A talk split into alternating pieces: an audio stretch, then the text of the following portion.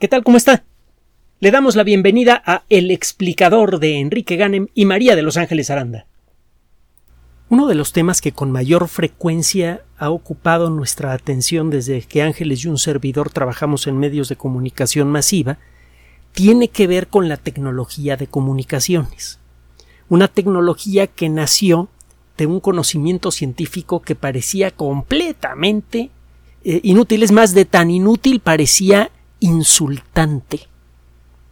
A finales del siglo XIX, un científico muy conocido entre los físicos, pero nadie más lo conoce, es una verdadera vergüenza, Joseph John Thomson, descubrió evidencia indiscutible de la existencia de unos granitos increíblemente pequeños que tienen carga eléctrica negativa. Era claro en los experimentos que hizo Thomson, que se escribe Thomson pero con TH al principio. Eh, lo puede usted encontrar como JJ Thomson, así era conocido por sus cuates en el mundo de la, de la física. Eh, eh, era claro por los experimentos que él hizo que usted puede encontrar repetidos en Vimeo o en YouTube que lo que él descubrió eran chochitos, eran granitos, cositas individuales, o como se dice en el mundo de la física, eran elementos discretos. Un elemento discreto es aquel que se puede contar con los dedos, a diferencia de un elemento continuo como una ola, que no tiene un principio y un final definidos. Pues bien, era claro que estas cosas tenían todas carga eléctrica negativa, todas tenían el mismo tamaño y todas eran granitos. Y era claro también por los datos que él obtuvo que necesariamente tenían que ser mucho más pequeñas que los átomos. Para finales del siglo XIX todavía no había existencia, eh, evidencia directa de la existencia de los átomos, pero sí había mucha evidencia circunstancial muy, muy fuerte. Hemos platicado mucho de esto. Por ejemplo, si usted quiere mezclar hidrógeno y oxígeno, pues obtiene agua. Pero si quiere mezclar hidrógeno y oxígeno de manera que no le queden residuos, que no le sobre oxígeno o que le sobre hidrógeno, entonces lo que hace es mezclar por cada volumen de oxígeno dos volúmenes de hidrógeno. Y el resultado es siempre agua y, y cero residuo. Eso sugiere que hay unos granitos muy pequeños de oxígeno, unos granitos muy pequeños de hidrógeno, y que cada granito de oxígeno se une a dos granitos de hidrógeno. No es una demostración, pero es una sugerencia fuerte. Hemos comentado también que todas aquellas reacciones químicas que pudieran ser sometidas a las técnicas de estudio que había en aquella época arrojaban el mismo resultado. Siempre había una forma de conseguir que las sustancias reaccionantes reaccionaran sin dejar residuos. Y si usted para un experimento en donde participaba el oxígeno encontraba que el oxígeno tiene dos, figurativamente hablando, dos manitas moleculares para agarrarse a otros átomos, en otro experimento usted va a encontrar lo mismo. El oxígeno siempre tiene la misma, como se le llama en el mundo de la química, la misma valencia la misma capacidad para unirse a X otros átomos. Para no desviar lo que queremos decir el día de hoy, era claro que los átomos deberían existir, aunque no había evidencia, con base en los experimentos que habían hecho los químicos en el siglo XIX, que eran eh, en donde medían con gran exactitud el peso de las cosas que utilizaban para hacer sus experimentos, quedó claro que los átomos deberían tener un X tamaño y un X peso. Y estas cosas que descubrió Thomson eran mucho más pequeñas. Mucho más pequeñas y mucho más ligeras. de nuevo, no nos vamos a meter demasiado en, el rollo histórico, pero como consecuencia de algunas costumbres que se tenían en, en los laboratorios de física, a esta cosa pequeñita descubierta por Thomson se le acabó llamando el electrón y no servía para nada. Y empieza el siglo XX y parecía que los electrones no servían para nada. La ingeniería se estaba desarrollando de manera espectacular, comenzaban los primeros triunfos de la medicina moderna, etcétera, etcétera, y el electrón no aparecía por ningún lado. Parecía ser la cosa más inútil del universo. Hasta que como consecuencia de una serie de experimentos que otro día narraremos, se hizo posible transmitir primero señales de código Morse en forma inalámbrica por el aire a gran distancia y luego señales de voz, sonidos a gran distancia. Nació la telegrafía sin cables, la telegrafía inalámbrica y luego nació la radio. De entonces para acá, ni la física ni el mundo han sido los mismos. La primera tecnología derivada de la física que tuvo un impacto global, que ha habido muchas, tuvo que ver con las comunicaciones. De hecho, prácticamente todas las tecnologías, casi todas las tecnologías importantes derivadas de la física han tenido directa o indirectamente un impacto enorme y en general muy positivo en las comunicaciones sociales, en las comunicaciones de la colectividad humana. Gracias a los electrones fue posible entonces enviar las primeras señales de telegrafía inalámbrica, luego las primeras señales de radio, luego las primeras señales de televisión. Y todavía al día de hoy es gracias a que sabemos domar electrones y hacerlos bailar a nuestro gusto, que seguimos revolucionando el mundo con nuevas tecnologías de comunicación, como las, las que involucran a, ese gran, a esa gran plataforma que se llama Internet. Es muy claro que las comunicaciones globales han hecho mucho por cambiar la forma en la que piensa la colectividad humana. Los medios de comunicación por mucho tiempo han sido fundamentales para el desarrollo de la conciencia colectiva de la sociedad humana. Fue gracias a la televisión, a la radio, eh, a, los sistemas de comunicación instantánea que empezamos a darnos cuenta de, eh, por ejemplo, del significado de la guerra. A lo largo de, toda la historia de la civilización hemos tenido guerras por todos lados y eh, mucha gente ha considerado, así pasaba en el siglo XIX en muchos lugares del mundo, prácticamente en todas partes, que la guerra era una parte natural de, eh, de la condición humana. Incluso algunos grandes escritores como Ralph Waldo Emerson, que tiene calles a su nombre en varios lugares del mundo, incluso en México, llegó a escribir verdaderas idioteces con respecto a la guerra que enaltece al, ser humano, que lo vuelve eh, decisivo, valiente y no sé qué idiota. Bueno, ya, casi se me sale. Bueno, gracias a las comunicaciones nos hemos empezado a dar cuenta colectivamente de cuáles son nuestros aciertos y cuáles son nuestros errores. En las últimas décadas empezamos a ver en todo el mundo un fenómeno muy inquietante los medios de comunicación masiva, radio y televisión, empezaron a quedar al servicio de eh, un grupo muy pequeño y muy poderoso de personas, que empezaban a controlar los contenidos de lo que debería ser material informativo. Desaparecieron los noticiarios y se fija ya casi no existen los noticiarios. Existen los programas de opinión basados en noticias cuidadosamente expulgadas, cuidadosamente escogidas y cuidadosamente editadas. Si quieren crearle una sensación de zozobra, le ponen pura nota que involucra accidentes, crímenes, violencia de alguna forma. Esto está sucediendo mucho y no solo en México. Cuando se quiere crear una sensación de zozobra en la colectividad, ponga malas noticias. Las noticias muchas veces en el pasado se podían decir mentiras con gran facilidad, ahora lo que se dice son medias verdades, que son peores. Porque usted puede tratar de corroborar algunas cosas que se dicen en los medios, suenan bien y cae usted en la trampa. Total, la cosa es que en los últimos años el crecimiento de la conciencia colectiva humana se ha visto bloqueada por este fenómeno que le digo es universal. Incluso en los países más avanzados, en los Estados Unidos, encuentra usted que las principales cadenas claramente están del lado o de los republicanos o de los demócratas. No son cadenas informativas. Esto empezó a cambiar de manera espectacular y en forma un tanto irregular, apenas se está estabilizando, cuando el Internet se volvió público a finales del siglo XX.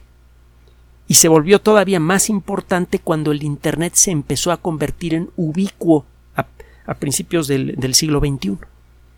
Cuando empezó a ser fácil y más o menos barato acceder al Internet y empezó a ser cómodo compartir información.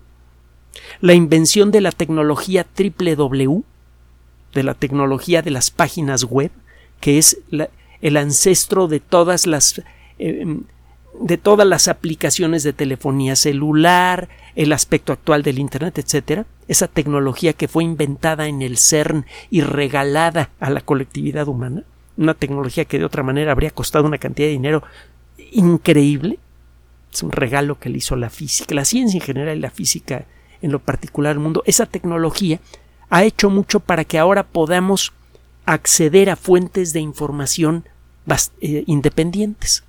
El problema es que usted encuentra toda clase de cosas. Si usted ha navegado por eh, eh, las redes sociales para buscar información, WhatsApp, etcétera, etcétera, va a encontrar toda clase de cosas. Toda clase de perspectivas extremas sobre política, religión y lo que usted quiera. Y lo mismo pasa en las fuentes de videos como Vimeo, YouTube y otras parecidas. Pero el caso es que ya existe ahora sí la posibilidad de encontrar fuentes de información que no estén controladas por pequeños grupos que tienen grandes intereses. Y como consecuencia de esto, eh, la conciencia colectiva de la sociedad humana está empezando a despertar. Estamos empezando a ver cómo funcionan los hilitos de quienes han controlado para mal la sociedad a lo largo de décadas. Y eh, bueno, pues el, punto es que este despertar es doloroso, eh, está ocurriendo en medio de pesadillas. Si usted eh, se pone a viajar por YouTube o por Vimeo, por ejemplo, va a encontrar una nube de videos sobre toda clase de temas y el seleccionarlo se vuelve verdaderamente enervante. lea, por favor, la Siberiada de Stanislav Lem. Es un libro fabuloso del que hemos hablado en muchas otras ocasiones, es altamente alegórico, que fue escrito a mediados del siglo XX y anticipó muchos de los de, los eh, eh, problemas éticos y de otro tipo que hay con tecnologías modernas como la inteligencia artificial. Eh, la segunda historia se llama la, historia del pirata Fogue. Lea el caso del pirata Fogue porque es lo que nos está pasando ahora a nosotros. Estamos sobresaturados con información. Pero bueno, el punto es que gracias al Internet, ahora realmente por primera vez en la historia, en principio, tenemos la posibilidad de hablar con otras personas del planeta sin intermediarios, tenemos la posibilidad de acceder a fuentes diferentes de información para tener un espectro más amplio de opiniones y poder crear la nuestra a partir de la información que encontramos. Y eh, bueno, el Internet además ha abierto un montón de otras posibilidades que en su momento estuvimos anticipando. No se me olvida que en la década de los noventas ya hablábamos Ángeles y un servidor de la posibilidad de trabajar desde casa con una computadora y parecía la cosa más absurda del mundo. Dígame si es absurdo. En la actualidad ya, ya el, el, eh, el, el trabajar en casa ahora ya es un factor importante en la economía de muchos países está cambiando la forma en la que mucha gente vive, los nómadas cibernéticos, por ejemplo, que se, llevan su casa en la espalda como caracoles para todo el planeta y, lo único que necesitan es una computadora para poder, una computadora con internet, acceso a internet para poder trabajar. Bueno, le cuento todo esto por lo siguiente. En la medida en la que una colectividad tiene acceso al internet, tiene en principio la posibilidad de acceder a todos sus beneficios. Digo en principio. El acceder al Internet no garantiza que usted sepa en dónde buscar información y menos aún cómo discriminarla. Cómo dejar de lado la basura y, eh, aprender a filtrar el verdadero contenido bueno del Internet. Pero bueno, eh, eso se tiene que aprender. Lo primero que se necesita para que una colectividad empiece a aprovechar los beneficios espectaculares que da el Internet, perdón, lo primero que se necesita es conectar a esa gente a Internet. Y ya después vendrá el proceso de aprendizaje de cómo discriminar lo que se ve bien de lo que realmente es bueno. De la basura que huele bien y de lo que realmente alimenta el intelecto. Ese es otro boleto. Bueno, en el conseguir esto es algo que vienen deseando muchos países desde hace mucho tiempo. Algunos países han hecho una inversión muy fuerte en Internet porque saben que el Internet es una herramienta de desarrollo cultural. No hay forma de garantizar que toda la gente que tenga acceso a Internet vaya a desarrollar un intelecto más, más ágil, pero lo cierto es que aquellas personas que tienen ese potencial podrán manifestarlo mejor si tienen acceso a Internet. Este es uno de los factores fundamentales que marcan la diferencia entre la pobreza y la, riqueza. Cuando una persona puede generar más de lo que consume, se vuelve, por definición, o cuando menos eh, la definición que nosotros quisiéramos aplicar en este espacio, se vuelve rica. Cuando una persona puede satisfacer sus propias necesidades básicas y le sobra un poquito, esa persona está en vías del bienestar. Que pues, ese debería ser el, el objetivo del, del, progreso social, no la riqueza. La riqueza destruye el ecosistema, sino el bienestar. Bueno, se necesita tener acceso a Internet. Y hay muchos países que han hecho inversiones fuertísimas. Eh, Corea del Sur, por ejemplo, desde principios del siglo XX hizo unas inversiones brutales para em, eh, eh, crear primero la base para poder ofrecer Internet de alta velocidad y luego expandir la base de Internet de alta velocidad. Déjeme recordarle, si usted, si, a usted le tocó, que las primeras conexiones a Internet eran a través de la línea telefónica. Había un dispositivo, el modem, es decir, el modulador de modulador, es lo que significa modem, que convertía las señales electrónicas de la computadora en ruiditos que viajaban por la línea telefónica por donde uno normalmente habla, hasta otra computadora que tenía un aparato equivalente que tomaba los ruiditos y los convertía en pulsos electrónicos. El transmitir una fotografía de baja calidad por Internet podía tomar varios minutos. Era una cosa verdaderamente lenta. Los videos ni de broma. Olvídelos. Cuando apareció la tecnología del Internet rápido, al principio era pues, cara, había que recablear ciudades enteras, poner una serie de aparatitos que sirven para enviar las señales de, de, Internet rápido a través de estos cables especiales, era necesario convencer a la gente para que se comprara algún aparatito para su casa para tener Internet rápido, y era necesario que consiguiera una computadora avanzada o cuando menos un accesorio caro para conectarse al Internet rápido. Daba la impresión de que el Internet rápido nunca iba a llegar o iba a tardar décadas involucraba una inversión muy fuerte por parte de la compañía que ofrece el servicio, había que alterar en mucho la infraestructura pública de las ciudades, habría que recablear muchos, eh, eh, muchas zonas de las grandes ciudades y luego era necesario convencer a la gente en casa que gastara dinero en Internet rápido. El caso es que le decía que en Corea del Sur se consiguió esto. El número de suscripciones al Internet rápido empezó a crecer muy rápido, fue de los crecimientos más rápidos en la historia del Internet. Y eso se notó inmediatamente, en, eh, al, cabo de pocos años, en el número de nuevas patentes que comenzaron a producirse en centros públicos y privados de investigación. Y se pudo rastrear de manera muy directa, varios científicos sociales se dedicaron a esto, se pudo rastrear este crecimiento en la productividad científica y en la productividad industrial a la cantidad de gente que estaba conectada al Internet rápido. Usted sabe que Internet rápido, que si tiene alguna duda, pues que si la Wikipedia o que si eh, lo busca usted en alguno de los grandes buscadores de Internet, etcétera, etcétera, etcétera.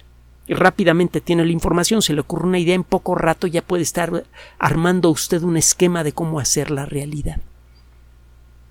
El ejemplo de Corea del Sur cundió y muchos otros países del mundo han tratado desde entonces en conectar a toda su población al Internet, sin lograrlo. Eh, de Estados Unidos, bueno, a pesar de que es el país más poderoso del mundo, es donde se ha inventado el Internet, la computación moderna y todo eso, la conectividad en muchos lugares es muy mala y es que tienen un territorio realmente grandotote. Usted seguramente lo sabe. Entonces el cubrir con Internet rápido a todo Estados Unidos es una tarea más que titánica. Es absolutamente impráctica incluso ahora, aunque para allá van y lo van a conseguir en, su momento. Pero fíjese, para darle una idea de lo que viene, de lo que es la papa de la nota del día de hoy. Muchos países europeos, que son mucho más pequeños que México, España es como dos o tres veces más chica que México, por ejemplo, este, no logran cubrir a todo su territorio con Internet. A pesar de que en muchos casos su orografía es mucho más amable que la que tenemos aquí. En España, desde luego, hay montañas muy importantes, están los Pirineos al norte, por ejemplo, pero las zonas montañosas de España están contenidas en algunas zonas. Y lo mismo se puede decir de Francia y lo mismo se puede decir en Alemania. Sobre todo las zonas que, que, hacen contacto con países un poco más orientales con Suiza, como Suiza. Allí se encuentra usted con eh, cadenas de montañas encadenadas entre sí. ¿no? Eh, encuentra usted centenares eh, de kilómetros de montañas continuas incluso para poder cruzar algunos de esos países se han tenido que hacer unos túneles verdaderamente espectaculares, como el paso de San Gotardo entre Italia y Suiza, que es verdaderamente enloquecedor. Se mete usted eh, manejando por el paso de San Gotardo y cree que, se va, que, va a llegar usted al centro de la Tierra, porque pasan minutos y minutos y minutos y va usted a muy buena velocidad y no llega un momento en el que pierde a lo lejos la entrada y no ve adelante la salida. Bueno, en esos lugares sí cubrir con Internet rápido es más difícil, pero incluso muchos países más pequeños que México, con una orografía menos agreste que la que tenemos en casi todo el territorio nacional, sobre todo en la zona occidental, eh, no han podido cubrir con Internet a, toda, a todo el país. Gracias al desarrollo de nuevas tecnologías, empieza a aparecer la posibilidad de conseguir esto y México está siendo está convirtiendo en uno de los pioneros en el uso de la nueva tecnología para crear una cobertura prácticamente universal de Internet.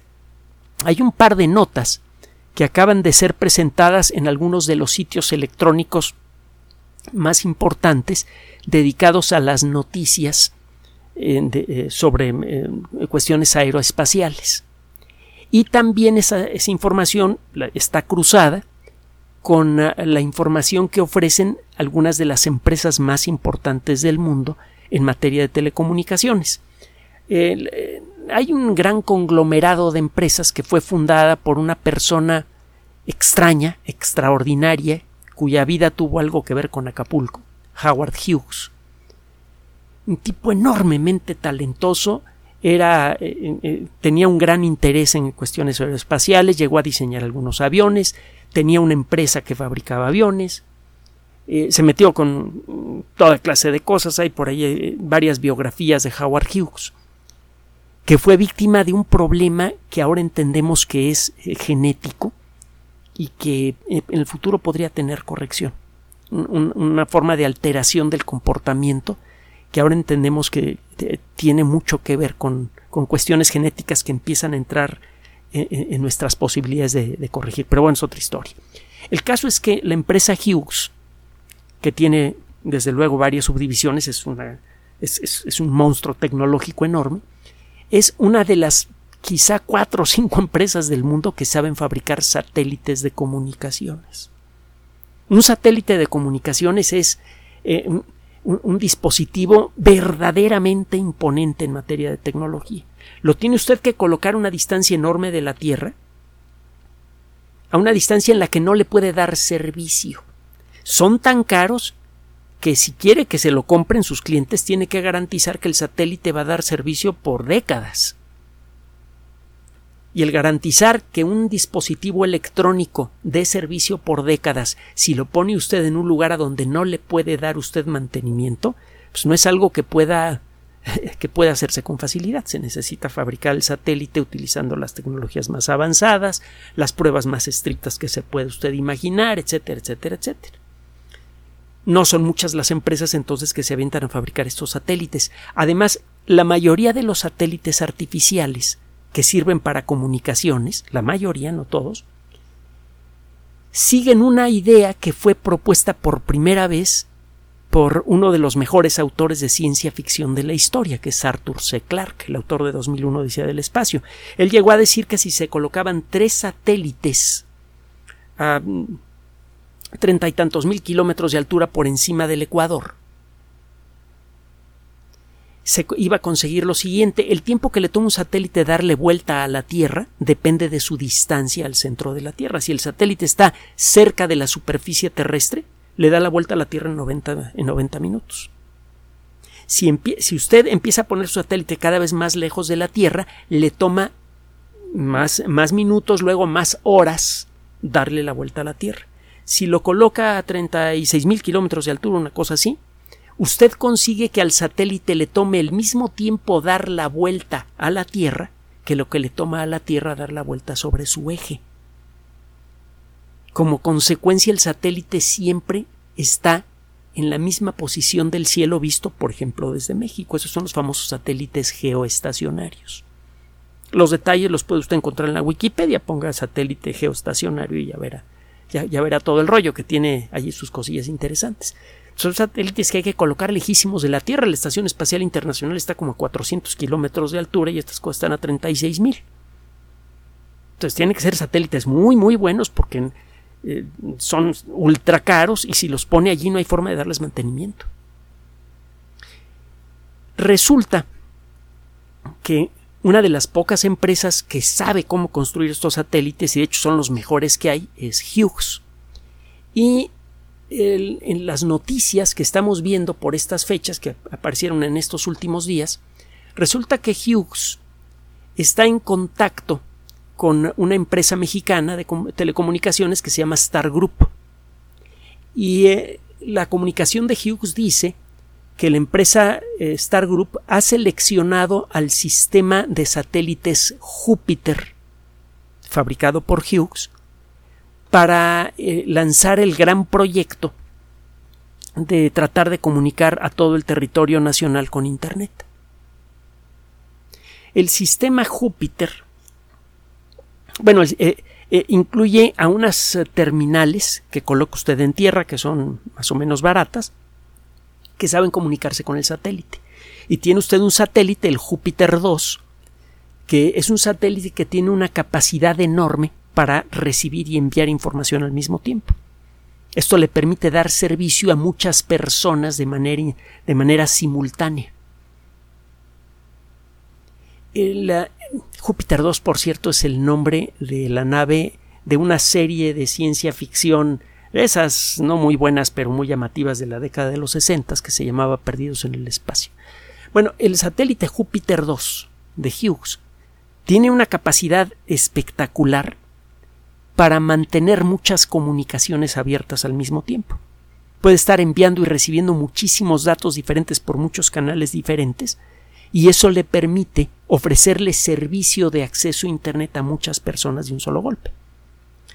Y eh, este satélite mantiene un diálogo con estas terminales que están en tierra. Estas terminales a su vez se pueden conectar por Wi-Fi con cualquier dispositivo habilitado para Wi-Fi. Teléfonos celulares principalmente y, en su caso, computadoras personales o tablets. Entonces, si usted coloca estas terminales Júpiter en puntos eh, clave del territorio nacional, usted puede ofrecer acceso a Internet vía satélite y de alta velocidad. Eh, estos satélites pueden ofrecer servicios de 20 a 60 megabits por segundo. Usted puede conseguir una velocidad mucho mayor en un Internet dedicado de fibra óptica en su casa y a un precio pues, más o menos decente solo que eso implica poner los cables hasta su casa. Si usted vive en una ciudad, lo más probable es que ya esté preparado el cableado para que usted acceda al servicio, y si no, ya no tardará en llegar el servicio de, de Internet por fibra óptica a su casa. Pero la realidad es que una muy buena parte del país, como sucede en muchos otros países del mundo, incluyendo los Estados Unidos, tienen sus zonas rurales mayormente desconectadas del Internet. Entonces, lo que se pretende hacer con esta tecnología es colocar una, eh, una serie, de terminales Júpiter, eh, dice textualmente en la comunicación en inglés, eh, la, la CEO, la, oficial ejecutiva principal de Star Group, Mónica Aguirre, dice, traduzco directamente del inglés, el gobierno ha hecho prioridad el extender el acceso de Internet a cualquier capital municipal en México. Y estamos orgullosos de conseguir esto a través de, en colaboración con Hughes. Es lo, que dice la traducción en inglés de lo que dice Mónica Aguirre de Star Group. Bueno, eh, eh, debo aclararle que este espacio solamente es patrocinado por usted y solo cuando quiere y en la medida en la que usted quiere. No nos patrocina Star Group, no nos patrocina Hughes, no nos patrocina ningún gobierno y ninguna empresa privada. Este espacio solo vive de lo que usted decida aportar por Patreon o por PayPal. Y ya sabe que uno de los dos audios que publicamos todos los días es y siempre será gratuito. ¿Eh? Quiero aclarar esto antes de seguir. No vaya a sacar usted conclusiones gachas. No estamos eh, eh, haciendo propaganda creemos que este asunto de conectar por Internet a todo el país es algo tan necesario que no importa qué gobierno esté en un momento dado al frente, pues tendría que acabar aceptando la necesidad de hacerlo. El gobierno actual afortunadamente lo ha hecho de principio y eso está empezando a hacerse realidad por estas fechas. Eh, como parte de este proyecto, obviamente está participando también la Comisión Federal de Electricidad, eh, eh, mm, que incluye al, proyecto Telecomunicaciones e Internet para Todos. Sus siglas son CFE, TEIT. Si usted busca en Internet CFE espacio TEIT, va a encontrar una descripción de, ah, esta eh, iniciativa que involucra de desplegar más de 1100 terminales Júpiter de acceso rápido a Internet en eh, cabeceras municipales, capitales de provincia, etcétera, etcétera, para que todo mundo tenga en principio acceso a Internet, no necesariamente desde su casa. Si una persona vive en un área rural retirada, muy lejos de la cabecera municipal, todavía no va a tener acceso a Internet, pero bastará con que se acerque a la cabecera municipal que le toca para tener acceso a Internet, algo que de todas maneras mucha gente hace en la actualidad, pero a un costo muy elevado, este, hay gente que tiene que viajar hasta la capital del estado en el que vive para tener acceso a Internet y a lo mejor lo hace una vez por semana para estar en contacto con parientes que a lo mejor se fueron a trabajar a Estados Unidos o que viven en otras partes del país para hacer trámites por Internet, etc. Eso ahora lo van a poder hacer a una distancia mucho menor de casa y en muchos casos lo van a poder hacer en casa desde un teléfono celular barato. En estas, eh, estos lugares de acceso a Internet van a estar eh, instalados en lugares estratégicos, en plazas públicas, espacios comunitarios, escuelas, hospitales. Y eh, como consecuencia de este proyecto, el, México bien podría convertirse en el primer país que puede ofrecer, cuando menos en principio, conectividad a Internet a todos sus habitantes. Para diciembre del 2022, el proyecto CFE-TEIT e ya había instalado 55.360 puntos que ofrecen acceso gratuito a Internet. Para enero de 2023 ya se, eh, ya se planeaba tener este eh, 140.000 sitios libres en toda la República. Entonces, para cómo van las cosas, en un intervalo de tiempo muy breve, muy probablemente México podría convertirse, como le dije hace un momento, en el primer país en donde haya acceso a Internet gratuito para toda la población, aunque no sea cómodo. Aunque tengan algunas personas que desplazarse de los lugares en donde viven para acercarse a las cabeceras municipales en donde tengan el acceso a Internet. Pero esto tiene el potencial de convertirse en una revolución cultural de grandes proporciones para nuestro país. Desde su origen, nuestro país, que es muy joven, apenas acaba de cumplir 200 años el año pasado, más bien el año antepasado. Realmente los 200 años de México se celebran no cuando arrancó la guerra de la independencia, sino cuando se consiguió la independencia. Bueno, tenemos 200 años de existir, que es la vida de dos personas longevas. Es un intervalo de tiempo muy breve y casi todo ese tiempo nuestro país con un territorio enorme, muy castigado por, por, eh, eh, climas difíciles, a veces eh, grandes tormentas, ya sabe usted, con una topografía espantosa que hace casi ha hecho casi imposible las comunicaciones a gran escala, etcétera, etcétera. Nuestro país ha tenido una población que ha estado mayormente aislada del progreso cultural de las capitales y de otras partes del mundo. Y eso se nota en la juventud cultural de México, en el nivel educativo, en, en, la forma en la que reaccionamos ante los retos del siglo XXI.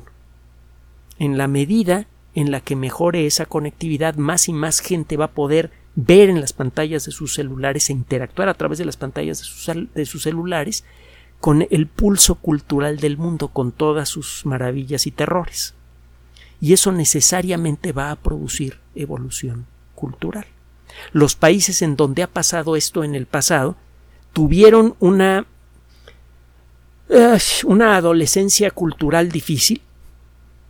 El Internet es un mundo en donde puede uno fácilmente perderse, pues se puede uno desorientar de muchas maneras diferentes, pero una vez pasada esta etapa, los países en donde se hizo esa inversión como Corea del Sur se han ido para arriba en materia económica, industrial, en materia productiva si un país con la riqueza natural, con el tamaño de población y el tamaño de territorio que tiene México adquiere esa masa crítica, el resultado de aquí a 20 años podría ser verdaderamente espectacular. Así que sonría con todos los problemas que, que vemos en el mundo moderno en nuestro día a día. México se está convirtiendo en lo que podría ser el primer país del mundo que le ofrece Internet, cuando menos en potencia, a toda su población de 130 millones de habitantes. Es una buena noticia.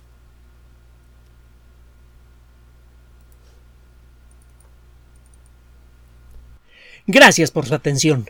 Además de nuestro sitio electrónico www.alexplicador.net, por sugerencia suya tenemos abierto un espacio en Patreon, el explicador Enrique Ganem, y en PayPal, el explicador patrocinio gmail.com por los que gracias a su apoyo sostenemos este espacio. Puede usted descargar gratuitamente estos audios en formato MP3 en Spotify y en iTunes como El Explicador sitio oficial y en SoundCloud como El Explicador y con formato de video en YouTube en El Explicador sitio oficial. Recuerde nuestras redes sociales de siempre, Twitter Enrique-Ganem y en Facebook Enrique Ganem sitio oficial, el explicador y los grupos que usted ya conoce. Finalmente, el explicador siempre somos María de Los Ángeles Aranda y Enrique Ganem. Gracias.